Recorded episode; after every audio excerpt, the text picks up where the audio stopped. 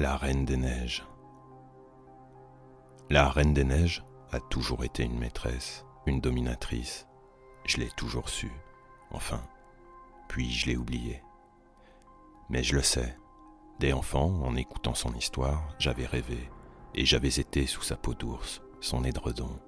Et là, j'avais vu son royaume, des jambes matures galbées et les draps, une immensité blanche balayée par les vents. Je n'y avais alors pas pénétré, mais promesse était faite. Comprenez, rien n'avait été dit. La promesse, une des plus puissantes qui puisse être, par la marque même, indélébile, du tout premier émoi. Celui qu'on va oublier, qui va s'enfoncer dans les profondeurs de l'inconscient. Mais c'est le désir fondateur. Et sa marque, la Reine des Neiges. Elle la pose de ses mains longues, fines et nobles, aux ongles luisants, de son regard qui se pose tout droit depuis sa hauteur, de sa froideur brûlante. Elle la pose au fer blanc. Oubliez Frozen de Walt Disney, ce n'est pas une jeune femme, c'est une femme. Et puis la reine n'a pas de prénom, ou elle les a tous, mais on l'appelle reine, ou on ne l'appelle pas, ou c'est elle qui vous appelle. Oubliez aussi le miroir du diable du comte Andersen. Il existe bien, mais nul n'est besoin d'en avoir un morceau dans l'œil pour la fréquenter. La reine, la fréquenter. Être sous son joug, oui. Elle a connu et connaîtra tant d'hommes et de femmes. Elle en a été et en sera la maîtresse et, peut-être, l'initiatrice. Je peux vous raconter une de ces histoires, j'en connais, et il faut dire qu'elles se ressemblent toutes un peu, forcément. Même si la Reine des Neiges s'adapte à chacun, à chacun et à chacune dès lors que vous êtes marqué, car la Reine est vêtue de glace, lisse et parfaite, un miroir qui lit et luit dans vos yeux et prend la forme que l'on attend d'elle. Il y eut cependant quelques histoires hors normes, sans parler de la mienne, voici celle d'Harald. Lui aussi l'avait vu petit, entrevu, rêvé, impeccable et noble, mature, rassurante et désirable, d'une manière qu'on ne peut pas dire. Plus qu'un désir d'enfant, car c'est un désir qu'un enfant ne peut comprendre, et bien sûr loin encore d'un désir d'homme.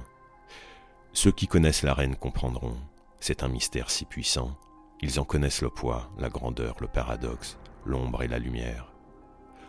Harald aussi avait été marqué, lui aussi avait oublié. Alors Harald a eu la chance de vivre, de grandir. Il est maintenant ébéniste, père de deux enfants, cinq et trois ans, marié, la trentaine. Il s'était marié tôt. Harald a un cœur simple, bien qu'idéaliste, car un idéaliste est loin d'être toujours simple, il a une tête chevelue de paille en pagaille, des yeux verts, des joues bien roses, saillantes, il est beau, fort, et évidemment, il s'était fait mettre le grappin dessus, et il y avait cru avec son bon cœur, un peu naïf. Elle, sa femme, était belle, d'une beauté convenue, une bonne poitrine, qu'elle bombait, qu'elle aimait mettre en avant, et puis de longs cheveux blonds qui descendaient jusqu'à un cul. Eh bien, pas mal, seulement pas mal. C'est important car il était sans réel feu, sans rêve, et Harald, lui, il a les siens de rêve et de feu. Et un jour qu'elle l'envoie promener et qu'à lui une belle envie de prendre l'air le prend, eh bien il met ses bottes, son gros manteau sur ses larges épaules, et part marcher seul et loin. Les arbres passent à un lac gelé, il a une hutte loin dans la forêt, il y fait un feu, il y a des provisions, mange, il y passe la nuit, dort, rêve. La neige qui tombe ondule comme des bancs de poissons le feraient en murmuration. Les flocons ont montré un chemin. Harald a reconnu un arbre, l'arbre au-delà duquel il n'est jamais allé. Alors le lendemain matin, il marche. On le tire, sa vision l'appelle, on le pousse, dans son dos le vent. Passent trois journées et trois nuits et chaque nuit le même voile danse, vivant, mouvant de flocons de neige. Chaque fois il distingue vaguement quelque chose, mais chaque fois il est captivé, chaque fois un peu plus attaché. La première nuit, parmi les flocons, Harald voit des yeux, énormes dans son champ de vision. Leur fond d'abord, bleu, gris, blanc, puis leur contour, noir. Ils semblent appeler à l'aide. Ce sont ceux d'une femme dans le besoin, mais elle semble se pâmer. En réalité, ce sont ses désirs qui sont des besoins. Elle en sourit, entre souffrance et désir, sûre d'elle. Ses désirs appellent à l'aide. Ce sourire, elle le sait, l'homme s'est fait attacher, et il n'aura d'autre choix que de suivre ses désirs qui seront bientôt révélés. Ce sourire en est le meilleur présage. La deuxième nuit, Harald vit un corps, long, fin et pourtant galbé, formé, mature, le mollet et la cuisse, les hanches de femme, la courbe forte et longue, légèrement lourde, à prendre. Harald est pris. Et quoi? La troisième nuit, une voix dans le vent, des mots, des souffles, des soupirs, des formules magiques, de celles qui sont puissantes lorsque susurrées. À bout de fatigue le quatrième jour, Harald ne réfléchit plus. Sa femme, ses enfants. Il a passé le point de non-retour. Le dernier arbre, un séquoia. Il est appelé par une magie blanche et noire. Il le sent, cela lui plaît, et l'étrange, le mystique, un fond terriblement fort. Verra-t-il seulement En tout cas, il touche du bout du rêve quelque chose qu'il a toujours été, du moins voulu devenir, su qu'il devait incarner. Chaque instant avançant, le froid se faisait plus mordant, ses visions se manifestaient maintenant yeux grands ouverts, enfin froncés dans le vent. Ses visions l'attiraient plus que jamais. Il était poussé toujours plus fort, maintenant presque soulevé. Distorsion. Tout ondulait, des courants, des vagues de neige. Se déplaçait-il encore, ou bien était-ce la neige qui glissait pour avancer sous lui? Il était au seuil d'un autre espace. Il prit appui sur le vent et les flocons devenus si épais qu'ils avaient formé un mur. Dedans une porte, il l'ouvrit, fit un pas seulement, alors plus de vent, plus de flocons, plus d'horizon, et personne, aucun être vivant, mais un palais. Il entendit la voix féminine, froide et chaude, qui lui avait intimé l'aide. Bienvenue, alors, oublié la fatigue, il entra, pénétra dans le palais par la grande porte. Au bas des escaliers, la reine. Elle se tenait là, splendide, seule. Elle était venue à lui, à lui seule. Pas un mot et pas un regard. Elle se retourna, lui tourna le dos, puis sa tête, laissa traîner ses yeux au sol. Ses lèvres, il eut le temps de les apercevoir. Elle commença à monter les escaliers. Sa robe était de neige blanche, de glace, souple pourtant, transparente et par endroits presque noire. Elle marchait lentement. À chaque pas, elle mettait en valeur son corps de chair, de ses pieds jusqu'à sa tête, portée haute. Elle maîtrisait et fit une pause. Lui avait commencé à la suivre, il s'arrêta. Elle souleva sa robe de glace fendue sous ses fesses pour mieux monter les escaliers, mais surtout pour dévoiler bien plus que de raison le très haut de ses cuisses, ni grosses ni minces, mais parfaitement fermes et pulpeuses. Elle ne fit plus rien, et pourtant, comme si le cœur de la reine à chaque battement pompait, Harald vit le corps divin s'épaissir, gonflé de désir, se faisant contenir dans une tenue de glace qui lui collait à la peau. Ses cuisses et tout son corps même semblaient être recouverts d'une fine couche, brillante, luisante et élastique. Sa chair à lui tendit, ses mains et son regard se durcirent. Alors, aussitôt, en un instant, le palais de neige et de glace, vide jusque-là, se modela. Les barreaux des rampes d'escalier, toutes les rambardes, devinrent autant de rangées de phallus dressés, partout aussi des miroirs, des tableaux aux encadrements à la forme de vulves. Et le palais sembla devenir une grotte, un antre gothique et religieux, transpirant la luxure était sexué, assumé, froidement, si froidement que c'en était brûlant. La reine et la glace savaient, prenaient les formes du désir profond d'Harald. Harald dessus, un impact dans sa conscience, comme un météorite tombant dans un lac gelé, brisant tout, puis fumant. Il se souvint de la reine, rêvée enfant, de sa beauté mûre qui la rendait capiteuse, de ce premier désir qu'il n'avait pu qu'entrapercevoir.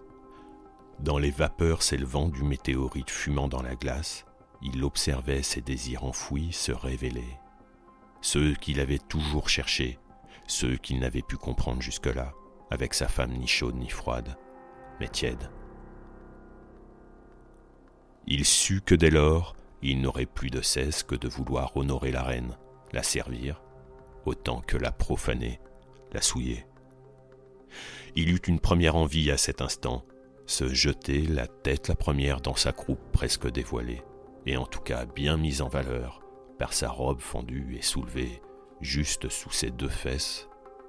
Il aurait voulu prendre ses cuisses à pleine main, les presser, les mordre, les lécher, les écarter, mais il ne bougea pas. Il savait que la reine était parfaitement consciente de chacun de ses gestes à elle, comme de chacun de ses gestes à lui. Elle resta ainsi, et il attendit. Elle esquissa enfin l'infime début d'un sourire. Alors, elle consentit à reprendre les marches. Pour les descendre. L'instant d'avant, les escaliers montaient, se séparaient en deux, tournant pour arriver à un premier étage. Étroit, ils descendaient maintenant le couloir menant à la grotte. Le royaume de la reine et la reine elle-même continuaient à se perfectionner. Dans cette caverne, ils avancèrent. La lumière passait par une magie. Des bougies en sexe d'homme s'enflamment, mais ils perlaient, luisaient. Au fond, un fauteuil en neige, blanc mat, lisse et aussi simple que s'il avait été taillé dans la pierre brute. Un trône premier, des plus primitifs, ancestral. Elle s'assit, elle ne lui avait toujours pas adressé le moindre regard. Lui resta immobile, ayant à peine passé l'entrée. Elle s'assit face à lui, souleva sa robe au-dessus de sa taille, écarta les jambes, les posa sur les accoudoirs, exposant totalement son sexe sans aucun dessous. De sa main gauche, en appuyant ses doigts contre sa chair, au-dessus de son sexe, elle le tira et l'écarta. Il était royal. Je vous l'ai dit, la reine est une femme, une déesse femme. Son sexe, ses lèvres, tout, était donc grand et généreux, et sans aucun préliminaire un peu doux, elle se pénétra de son majeur et de son annulaire, faisant claquer sa main contre son propre corps, violemment et consciencieusement. Puis, après un moment, elle avança encore son bassin sur le siège, s'affala davantage, ses jambes s'écartèrent d'autant plus, fléchies mais grandes ouvertes, ses genoux remontèrent à hauteur de son visage, dans une position encore plus obscène, ses yeux ne regardant que son sexe au centre de tout, qui prenait toute la place et qui disait ⁇ Défonce-moi ⁇ Harald ne put réfréner un pas vers elle. Aussitôt des pics acérés sortirent du sol pour l'arrêter net, il le pointait à la gorge et au buste, et cela sans que la reine ne se soit arrêtée dans sa besogne, ni qu'elle ait eu à lever un œil.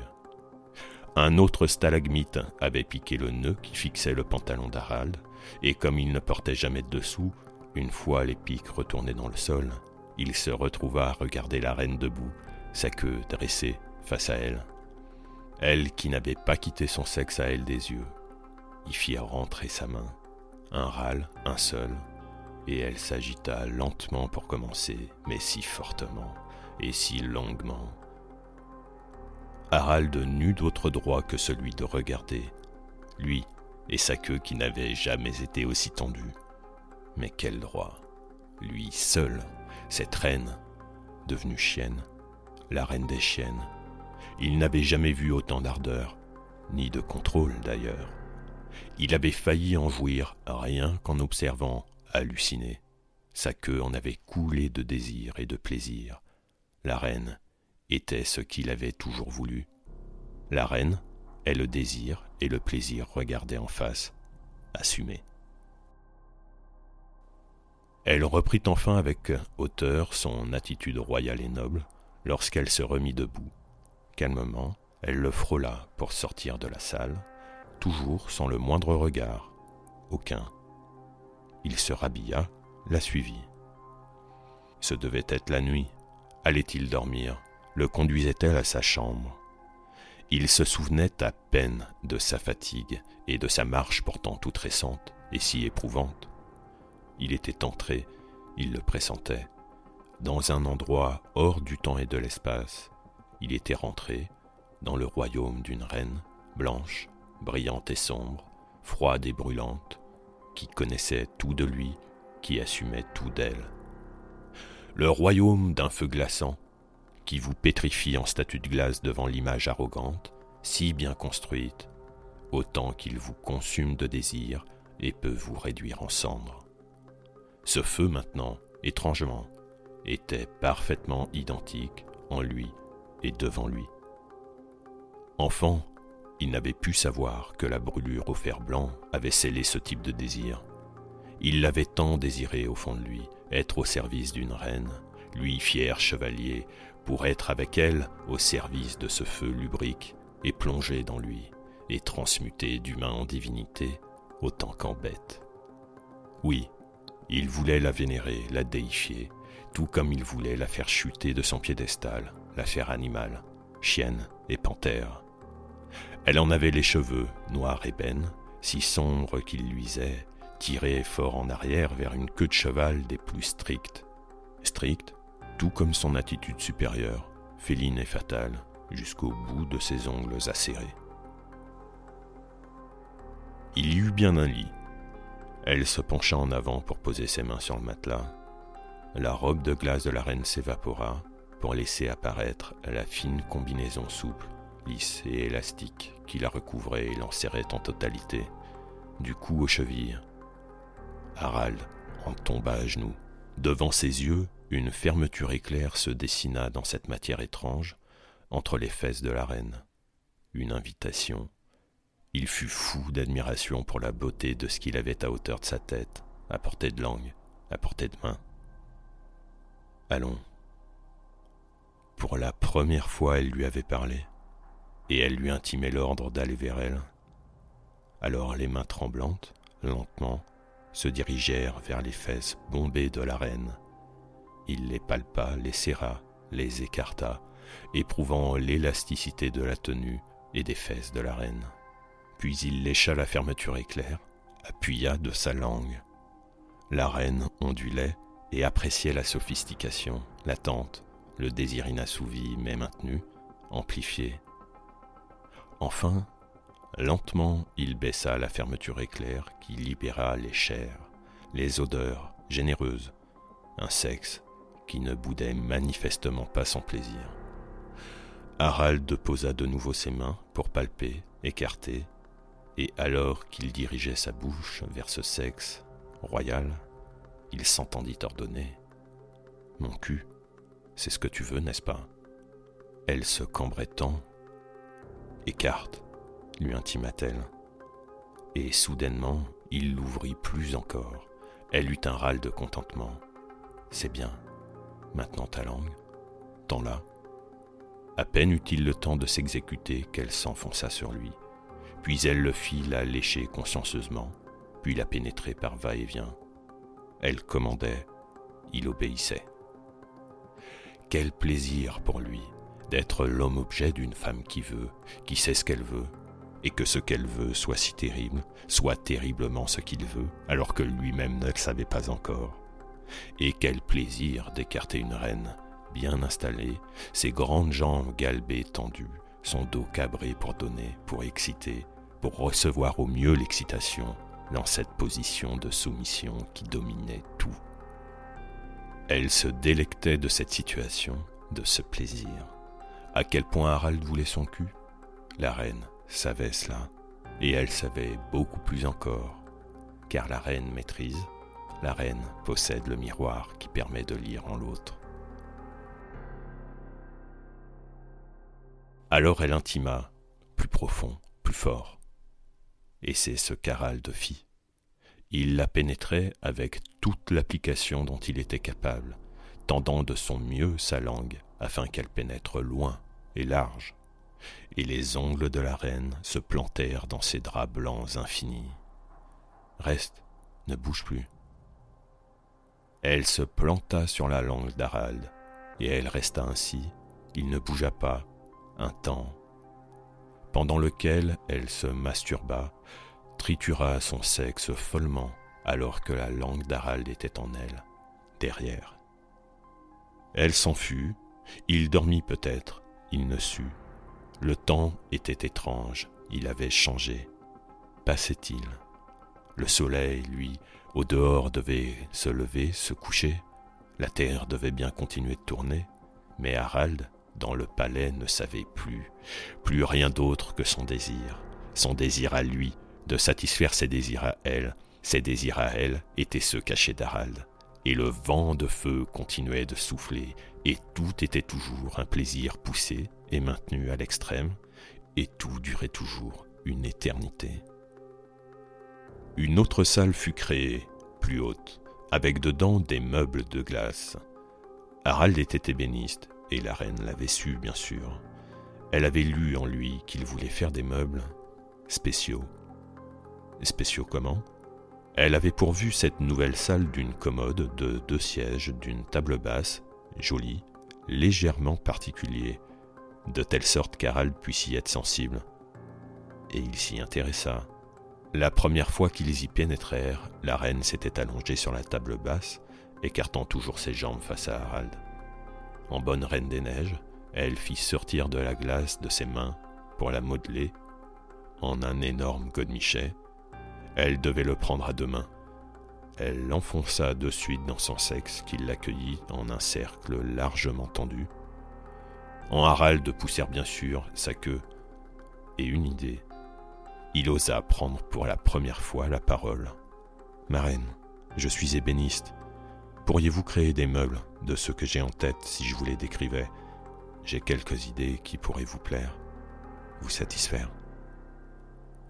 Alors la reine leva les yeux de son sexe plein et déjà débordant d'humidité, et pour la première fois planta son regard dans celui d'Harald. Il en eut peur. En elle, elle souriait, savait, mais elle lui fit expliquer. Toutes ses idées furent créées, des meubles fous qui la maintenaient dans des positions extravagantes, vicieuses, qui la pliaient, la tordaient, la tête, le sexe ou les fesses tendues et offertes. Il la fessait, la léchait, déchirait ses tenues de glace qui sans cesse se reformaient comme autant de barrières excitantes, car elles étaient magnifiques et car elles étaient infinies. La reine en créait à l'infini. Et l'attente était jouissive, la montée de l'excitation interminable, dans des déferlements de force, des transgressions sans cesse renouvelées. Ils firent aussi des chaises à bascule, ouvertes de telle sorte que des godemichets reliés par des mécanismes la pénétraient en rythme. Elle se faisait jouir, lui la regardait prendre le temps, tout le temps, celui d'une montée infinie, d'un plateau sans fin, pour se déchaîner dans des sommets d'une lubricité folle et jamais rassasiée. Lui regardait et se masturbait, ou bien tout au plus lui était-il permis de lécher. Des lanières également suspendaient la reine au-dessus de stalagmites. Oui, des stalagmites, des stalagmites en forme de phallus géant. Harald obéissait comme toujours à la reine, il la faisait s'élever ou la laissait s'empaler. Cet antre gothique avait une autre particularité géologique, il regorgeait de stalactites, des vulves aux boutons proéminents et perlants. Ils en avaient fait une pratique. Harald pouvait être mis au supplice sous la torture de la goutte si longtemps. Les stalactites coulaient, goutte après goutte, tombaient sur le clan d'Harald lorsqu'il était debout ou à genoux, ou pire, sur la base de son frein lorsqu'il était allongé sur le dos et sa verge était maintenue tendue et dure par le spectacle de la reine qui se masturbait dans des râles, des gémissements irrésistibles, une infinité de temps. Leur plaisir était donc toujours extrême, durant toujours des heures, des jours peut-être. Harald ne pouvait plus savoir. Même l'irritation de la peau, qui aurait dû être un marqueur ou un frein, n'était pas au rendez-vous. La glace venait calmer toute inflammation en brûlant d'un feu plus sournois encore. Mais l'avait-elle encore jamais touché, lui? Jamais. Lui la regardait, la touchait, c'était tout. La reine avait été maligne en le stimulant, puis en le laissant suggérer, travailler son imagination, car si le miroir qu'elle était lui permettait de lire en l'autre, le miroir donnait aussi le pouvoir de se voir soi-même comme on se rêve, comme on veut se voir. Et Harald commença à se voir, et même à être comme il voulait être, et il commença à prendre confiance en lui. Les jeux commencèrent donc à évoluer. La dominante commença à se faire dominer. Et enfin, Harald la pénétra, d'abord sa bouche. Voici comment. Tout à fait d'abord, la reine capturait, enserrait son sexe à lui, de ses mains incroyables, telles des toiles d'araignée ou des griffes, et il ne pouvait bouger, condamné à l'érection, car elle le serrait fermement, l'agitait sous un regard si vicieux qu'il pouvait en jouir. Elle restait évidemment extrêmement longtemps dans ce jeu d'attente, avec ses mains, sa langue, à lui faire croire qu'elle allait le prendre dans sa bouche. Elle s'approchait, il sentait son souffle, puis elle s'en allait, puis soudainement elle se l'enfonçait jusque dans la gorge, ou bien lui donnait un coup de langue qui le rendait tout aussi fou que le reste, et le jeu recommençait à l'infini, et elle se tortillait, et elle aussi en tirait un plaisir, manifeste. Puis il lui baisa vraiment la bouche, grande ouverte, et tant il allait profond en sa gorge, et qu'elle aimait cela, elle débordait. La salive gelait au sortir de cet orifice, comme une cascade au sortir d'une grotte. Harald dominait un monument. Harald dominant, les couleurs dans les yeux de la reine commencèrent à tourner, le bleu, le blanc et le gris. Puis parfois, l'une prenait l'ascendant sur les autres et brillait. Harald commençait en fait à toucher des couches de glace plus profondes en la reine.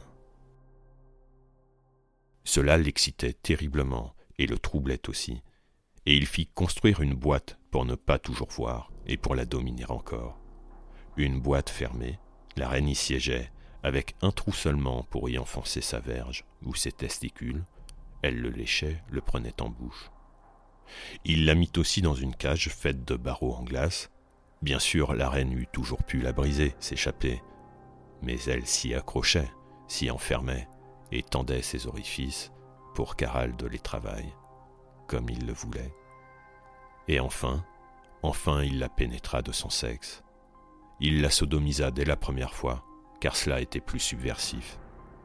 Et plus que jamais les yeux de la reine reprirent leur danse, leur ronde, leur transe. L'alternance de leurs couleurs, tantôt en taches disparates, tantôt couvrant l'œil entier. Puis Harald eut bien sûr envie, comme elle évidemment, de combler tous ses orifices, et alors qu'il était dans sa vulve de reine, il lui fit pousser un stalagmite qu'elle s'introduisit dans l'anus. Tous deux enserrés, comblés et comblant, la reine et sa peau brillèrent. Depuis le temps qu'Harald partait sans relâche à l'assaut des plaisirs de sa reine, de lui étaient sorties des quantités de sperme considérables, et elle, elle avait recueilli minutieusement chaque goutte de la liqueur, la solidifiant pour en faire un autre phallus chargé d'un pouvoir.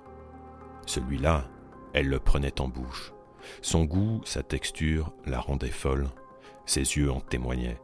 Et même, chose étrange, la fine couche de glace élastique dont elle était toujours recouverte sembla commencer à craqueler.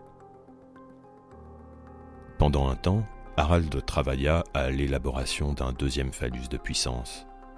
Pendant que la reine se masturbait avec le premier, il la regardait et se masturbait lui aussi, la reine fichée sous ses bourses pour éjaculer directement sur l'objet en fabrication.